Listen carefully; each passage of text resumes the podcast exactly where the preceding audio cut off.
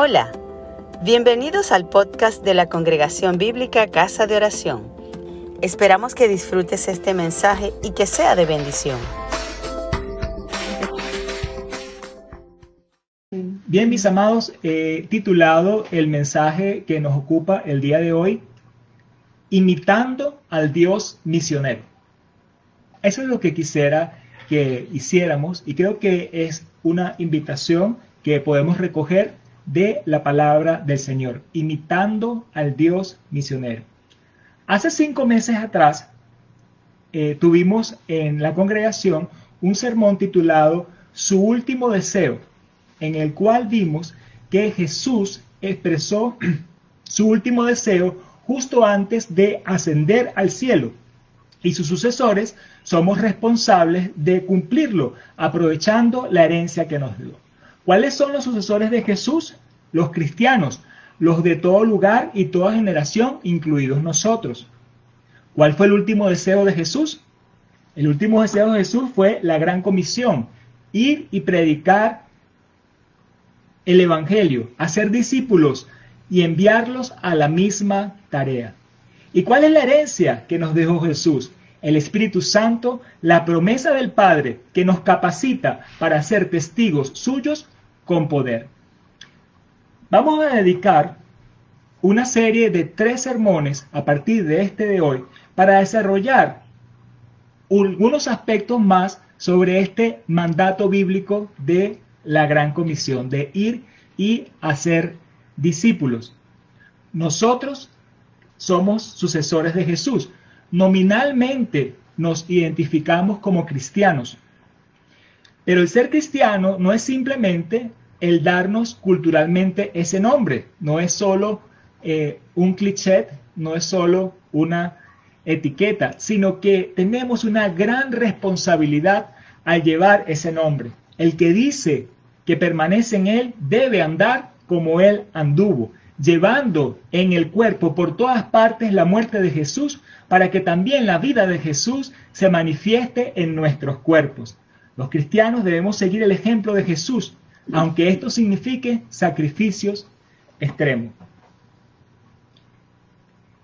Hoy quiero que reflexionemos sobre esto.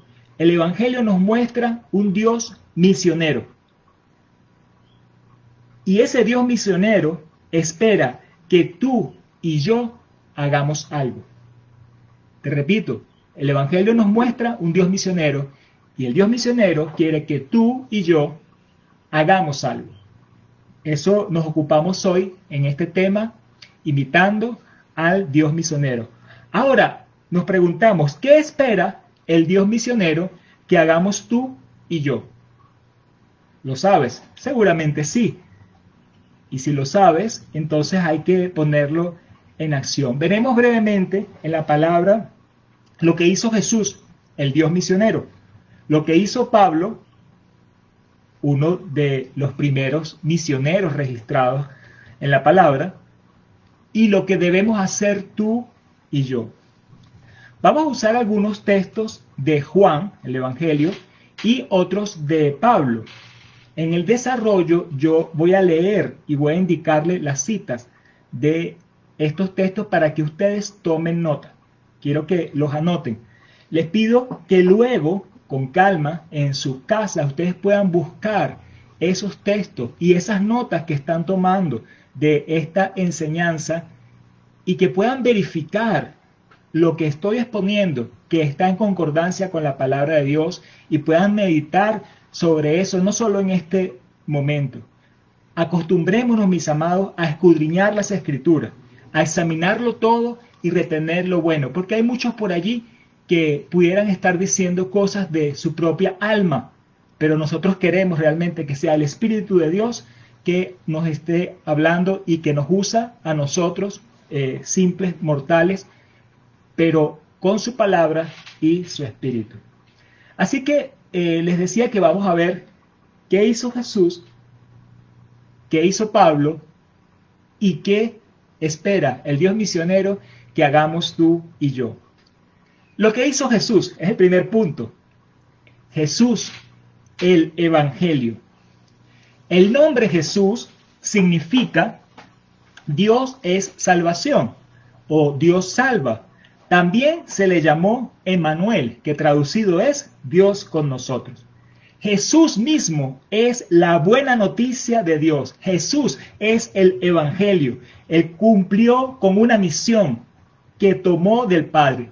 Hizo lo que el Padre le dijo que hiciera. Así como Él cumplió una misión, lo identificamos como el Dios misionero. Pero ese Dios misionero tuvo que tomar acción para cumplir esa misión. Veamos lo que hizo Jesús para que podamos entonces identificarlo como ese Dios misionero. Lo que hizo Jesús, el Evangelio. Jesús se hizo hombre. Y leemos en la palabra, en el principio era el verbo y el verbo era con Dios. Y el verbo era Dios, Juan 1.1. Y aquel verbo fue hecho carne y habitó entre nosotros y vimos su gloria, gloria como del unigénito del Padre, lleno de gracia y de verdad. Juan 1.14. El verbo era Dios, era con Dios, pero vimos su gloria como unigénito del Padre, habitó entre nosotros. El creador de los cielos y la tierra se encarna, vino a habitar entre nosotros como hombre, se hizo hombre. Eso nos muestra la necesidad de traspasar las distancias y las barreras para llegar a otro. ¿Qué distancia tan grande? Un gran abismo que nos separaba lo cruzó Jesús. Siendo Dios, siendo el creador, vino a la creación y se hizo como uno de nosotros, habitó entre nosotros. Entonces Jesús, el Evangelio, ¿qué hizo? Se hizo hombre. Pero no solamente se conformó con hacerse hombre, sino que se hizo pobre. Dice la palabra de Dios en 2 Corintios capítulo 8, verso 9, porque ya conocéis la gracia de nuestro Señor Jesucristo, que por amor a nosotros se hizo pobre, siendo rico para que vosotros con su pobreza fueseis enriquecidos. Segunda Corintios 8, 9. Aquel que es el dueño del oro y la plata, a quien pertenece el mundo y su plenitud, la tierra, todo lo que en ellos habita, se hizo pobre. No solo se hizo hombre, sino se hizo hombre, se hizo pobre. Se identificó con nuestras necesidades, se identificó con nuestra realidad. Todas sus riquezas las entregó para que el hombre, que es un pobre pecador, fuera enriquecido. Es lo que nos dice aquí esta palabra. Se hizo pobre por nosotros, para que nosotros seamos enriquecidos en él. Entonces Jesús, el Evangelio, se hizo hombre, se hizo pobre, se hizo sirviente. La palabra nos dice siervo. Siervo significa sirviente, un esclavo.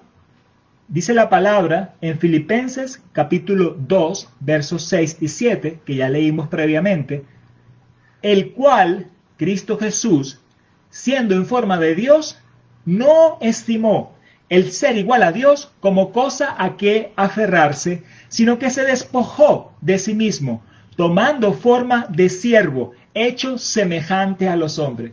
Entonces Jesús se hizo hombre, pero dejó toda su riqueza, se hizo pobre.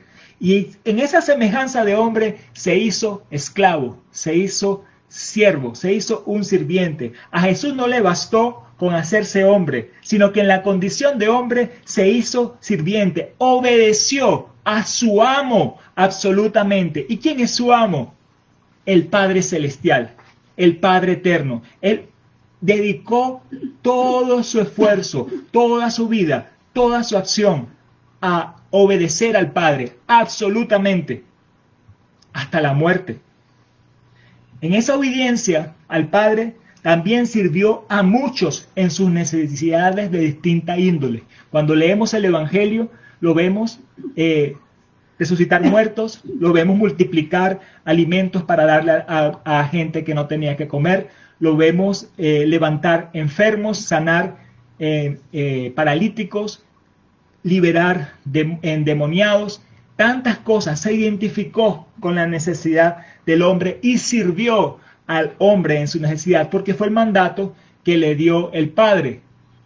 Darnos el ejemplo de ese liderazgo de siervo, siendo Jesús el mayor entre todos nosotros, estuvo entre nosotros como el que servía. Entonces vemos a Jesús, el Evangelio, el Dios misionero, que él dejó su lugar, se hizo hombre, se hizo pobre, se hizo siervo.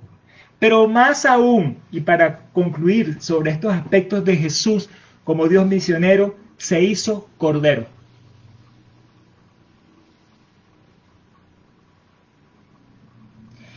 Dice la palabra, y estando en la condición de hombre, se humilló a sí mismo, haciéndose obediente hasta la muerte y muerte de cruz. Filipenses 2.8. Jesús, el Cordero de Dios, era necesario que hubiera derramamiento de sangre para que pudiéramos ser salvos, para poder limpiar el pecado de la humanidad, para poder poner punto final a toda la maldad. Y ese Jesús, Dios, que se hizo hombre, que se hizo pobre, que se hizo siervo, se hizo cordero. Se presentó a sí mismo como ese sacrificio único, perfecto, agradable a Jesús, a Dios. La obediencia de Jesús tenía que llegar hasta su última consecuencia. Era necesario que un justo muriera por todos nosotros los pecadores. Tenía que haber derramamiento de sangre para que pudiera haber una buena noticia, el Evangelio. El Evangelio no podía quedarse simplemente con hacer el bien, sino que Jesús tenía que poner su vida para que realmente pudiera lavar la con su sangre el pecado de la humanidad. Jesús, el Cordero de Dios, quien con su sangre pagó el pecado de toda la humanidad. Qué maravilloso. Pero sabemos que no solamente eh, murió, sino que resucitó y Dios le exaltó de nuevo allá donde estaba en gloria inicialmente. Jesús, el Dios misionero, el Evangelio. Jesús se hizo hombre, se hizo pobre, se hizo siervo, se hizo cordero. Pero vamos a ver qué hizo Pablo. Es el segundo eh, aspecto que queremos ver en el día de hoy. Lo que hizo Pablo. ¿Qué hizo Pablo? Por causa del Evangelio. Jesús, el Evangelio. Ahora, Pablo no es el Evangelio, pero Pablo, por causa del Evangelio, hizo algo. El Dios misionero encargó la misión a sus seguidores. ¿Recuerdan? El último deseo de Jesús, su última voluntad. Él encargó la misión a sus seguidores, pero tomó a Pablo también para ser un seguidor y le dio el mismo mandato, no le dio otro mandato. Pablo, imitando a Jesús, se despoja de sí mismo para poder acercarse a los hombres a fin de presentarles el Evangelio. Veamos lo que nos dice él en la primera carta a los Corintios, capítulo 9, versos 19 al 23. Dice así la palabra de Dios. Por lo cual, siendo libre de todos, me he hecho siervo de todos para ganar a mayor número. Me he hecho a los judíos como judío para ganar a los judíos. A los que están sujetos a la ley, aunque yo no esté sujeto a la ley, como sujeto a la ley para ganar a los que están sujetos a la ley. A los que están sin ley,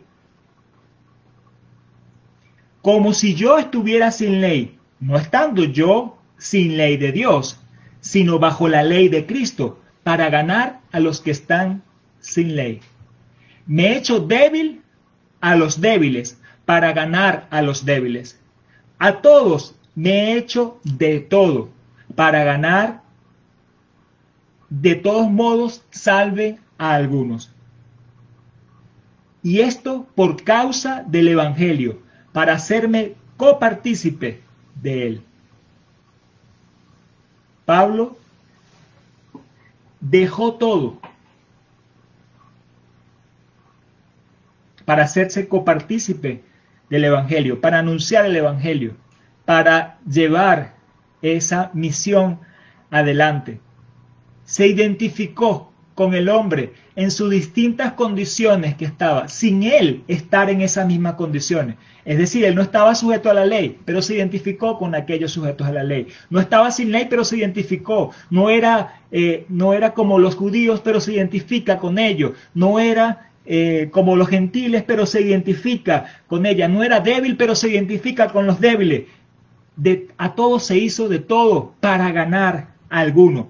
Se hizo de todo por causa del Evangelio, para ganar a algunos de entre todos, para hacerse participante del Evangelio. Pablo fue obediente al mandato de Jesús.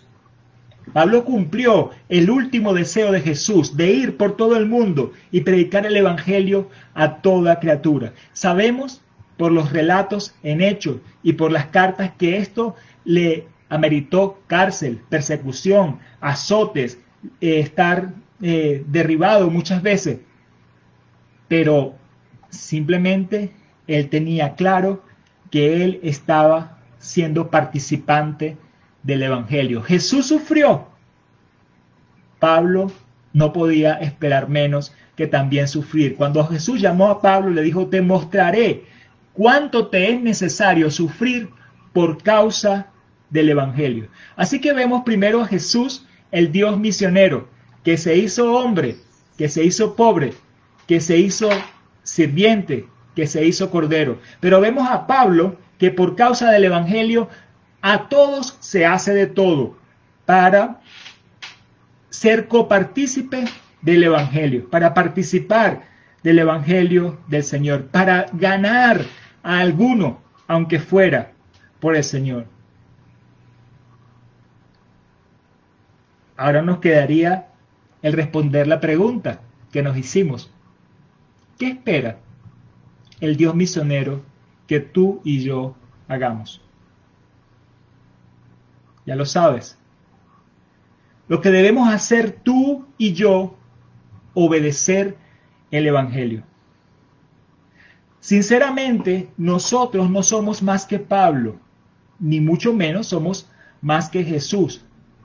Jesús nos dio ejemplo como Dios misionero.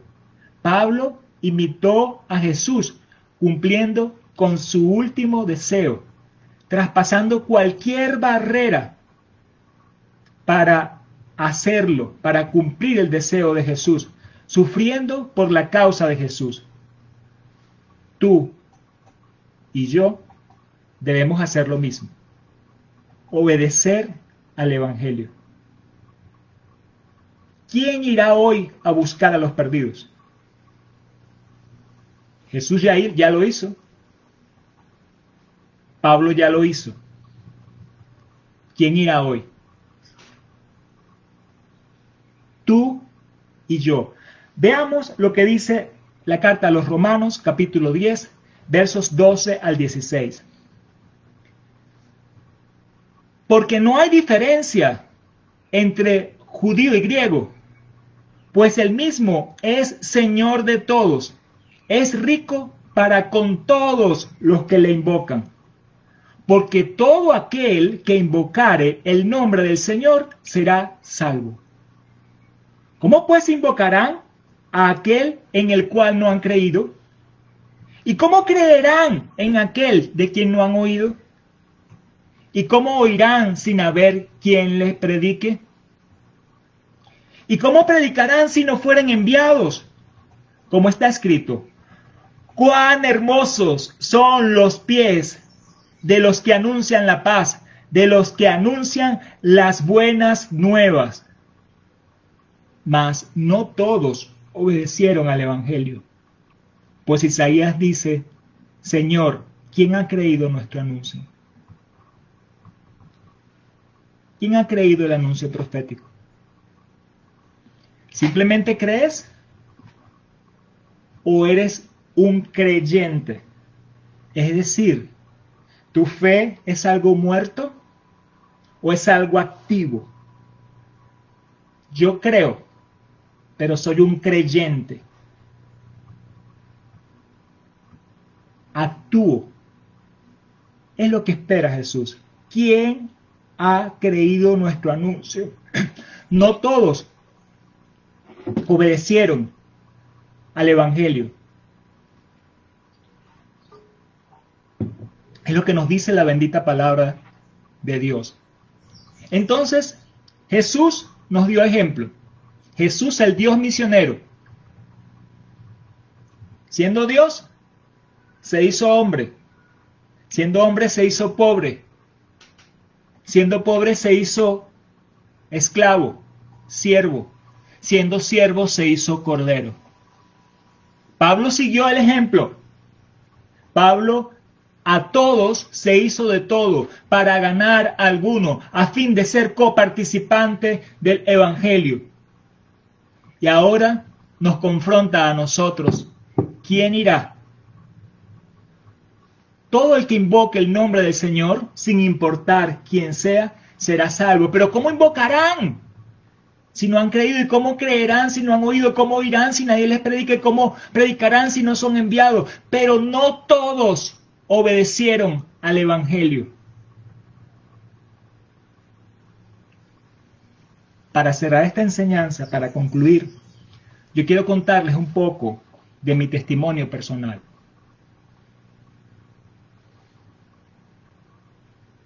Cuando a mí me tocó elegir carrera, hace 35 años atrás, escogí la de ingeniero en computación, por ser una profesión bien remunerada. Tenía yo habilidades para las ciencias físicas y matemáticas, pero decía, bueno, pero si yo estudio ciencias físicas, ciencias matemáticas, eh, voy a quedarme probablemente en un claustro como un profesor y no sería muy bien remunerado. Pero con esas habilidades puedo estudiar ingeniería, e ingeniería en computación, una carrera muy bien remunerada en aquella época y aún en nuestros días, y no solo en este país, sino en muchas partes del el mundo. Así que escogí ingeniería en ser ingeniero en computación. Pero cuando recibí al Señor hace 30 años atrás, justo después de haberme graduado de ingeniero en computación, Él me indicó que debía quedarme en la universidad para allí llevar el mensaje del Evangelio. Este mensaje es necesario que lo anuncies a toda esa comunidad. El salario que me ofrecía la empresa privada era hasta el doble de lo que me pagaba la universidad. Empresas me llamaban y me preguntaban cuál salario yo quería para que dejara la universidad y fuera a trabajar con ellos. No una, varias empresas. Pero yo entendía que mi deber era obedecer al Señor y estar en la universidad para llevar el Evangelio. Hacerme un universitario para ganar a los universitarios. Dejar esa posibilidad como ingeniero en computación de tener cierto estatus y ciertas eh, ganancias para servir al Señor, hacerme un universitario para ganar a los universitarios. Y así he estado desde ese tiempo. Hace cinco años atrás me llegó el momento de mi jubilación como profesor. La moda en mis colegas jubilados es irse a otros países y emplearse en universidades donde el nivel de remuneración es altamente competitivo. Varios colegas me decían que imaginaban que yo haría lo mismo.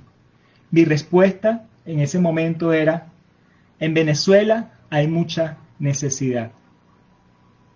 Y yo tengo que estar aquí para poder ayudar a ese necesitado.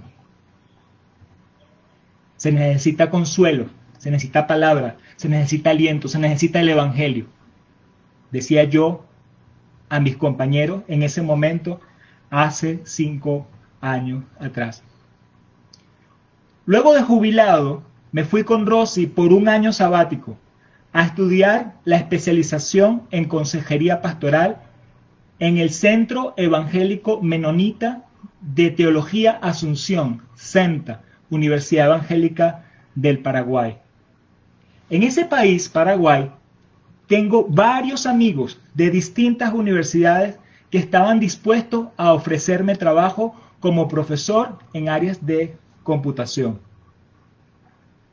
Mas no pudieron hacerlo durante ese año sabático porque nuestros documentos de admisión temporal a Paraguay tardó demasiado en salir y obviamente sin una formalidad eh, laboral no puedes hacerte empleado de una universidad. A lo mejor puedes emplearte en otras cosas, pero en una universidad es necesario esa eh, formalidad.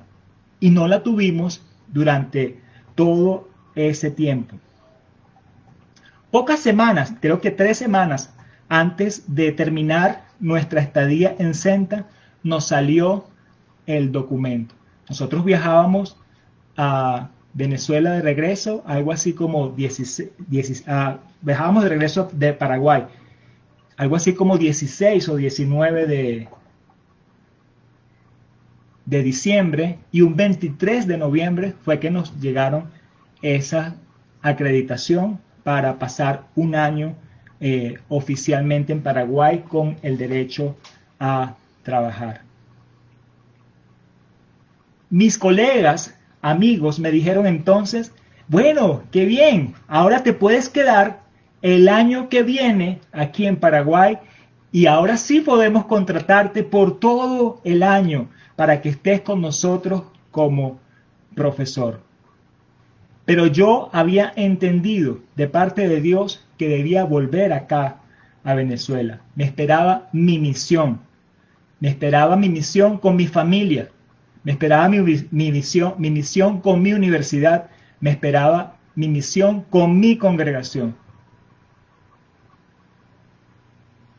Yo tengo contactos en varios países, mayormente en Latinoamérica, pero incluso fuera de Latinoamérica donde seguramente me conseguirían cargo. Incluso hay una persona que me ha ofrecido cargo. Me dijo, basta que tú me digas cuándo quieres venirte porque es una persona que está en cierta posición en una universidad. Con frecuencia llegan al correo ofertas de concursos abiertos para cargos de distintos países, del primer mundo y del tercer mundo, con atractivas remuneraciones. Estos concursos exigen requisitos elevados que yo cumplo por mi preparación académica y por mi trayectoria en la universidad.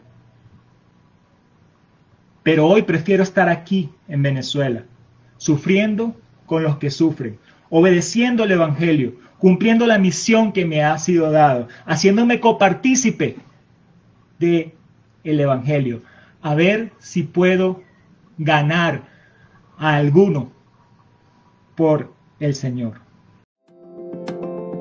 Gracias por escucharnos. Si te gustó, compártelo con tus amigos.